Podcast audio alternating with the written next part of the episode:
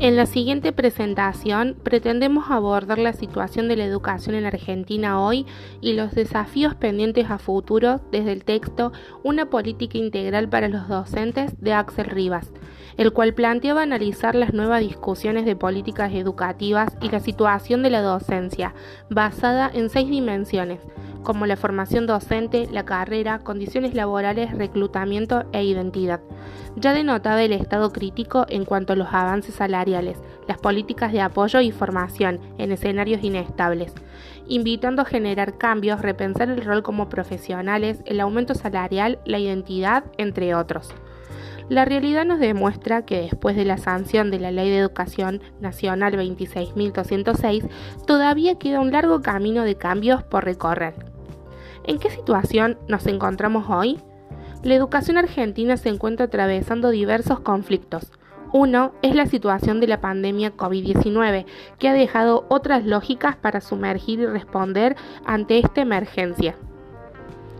En base a las noticias del año, podemos destacar que se busca un avance a través de los convenios salariales con fuerte presencia de los sindicatos, reclamando que se recupere la inversión para mejorar las políticas educativas, buscando acuerdos para reabrir las instituciones, ya que se entiende que la escuela es un espacio de socialización importante, viéndose afectadas por las nuevas lógicas que deja entrever la tecnología en un mundo totalmente digital.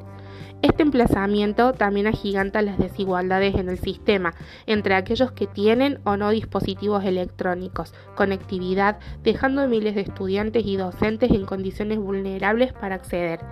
Esto evidencia la brecha a nivel nacional con la provincial. Solo algunas pocas provincias han logrado un aumento que supere los índices de inflación, pero con un presupuesto en miras del 2021 de aumentar la infraestructura conectividad y las trayectorias escolares, porque es evidente la escasez de dispositivos, internet de baja calidad, abandono escolar esperando superar. A pesar de todo, se pretende un aumento en el presupuesto, tratando de superar esa discusión de gasto educativo e invertir en políticas para propuestas de formación. El sector educativo se mantiene activo mediante la indagación de alternativas, optimización del uso de nuevas tecnologías, tratando de retomar las clases presenciales, por ejemplo, en el ámbito rural de manera voluntaria. Esto da cuenta de una sociedad comprometida, a pesar de que el nivel inicial es el más afectado, ya que por falta de apoyo estatal muchos jardines cerraron. En este año complejo se han ido desarrollando propuestas superadoras para sostener a toda la comunidad educativa.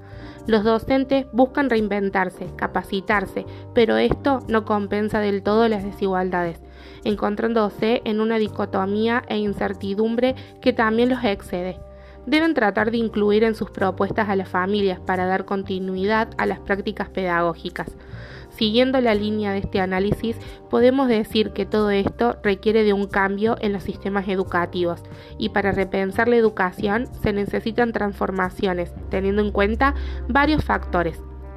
El eje es pensar en docente formado por una carrera profesional, no solo en términos de formación docente, sino en mejores condiciones, salarios, para poder avanzar en políticas educativas que sean capaces de generar un cambio desde adentro, reconociéndose agentes de cambio cultural, de transformación social, más sólidos en su por qué ser docentes.